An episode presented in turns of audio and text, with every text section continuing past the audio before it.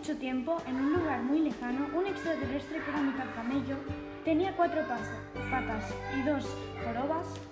Un día, mientras estaba en el colegio con sus amigos Felipe y Gatoriel, estaban hablando sobre una chica nueva, pero decían que no era mitad animal, sino que tenía poderes.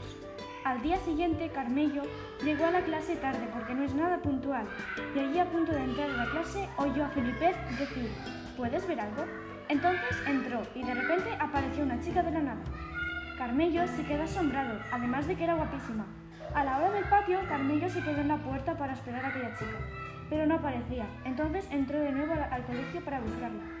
Al entrar a su clase, Carmello oía llantos, y entonces fue a investigar.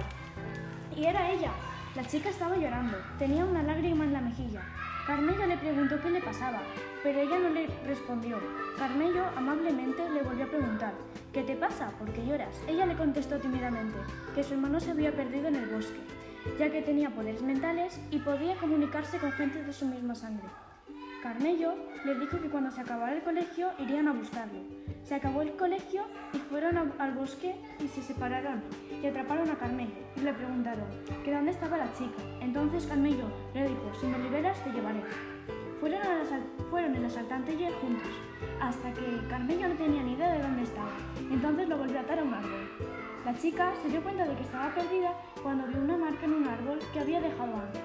Estaba tan perdida que no sabía qué hacer y de repente escuchó una voz muy aguda. Miró a su alrededor y solo vio una ardilla. Entonces se dio cuenta de que podía hablar con los animales.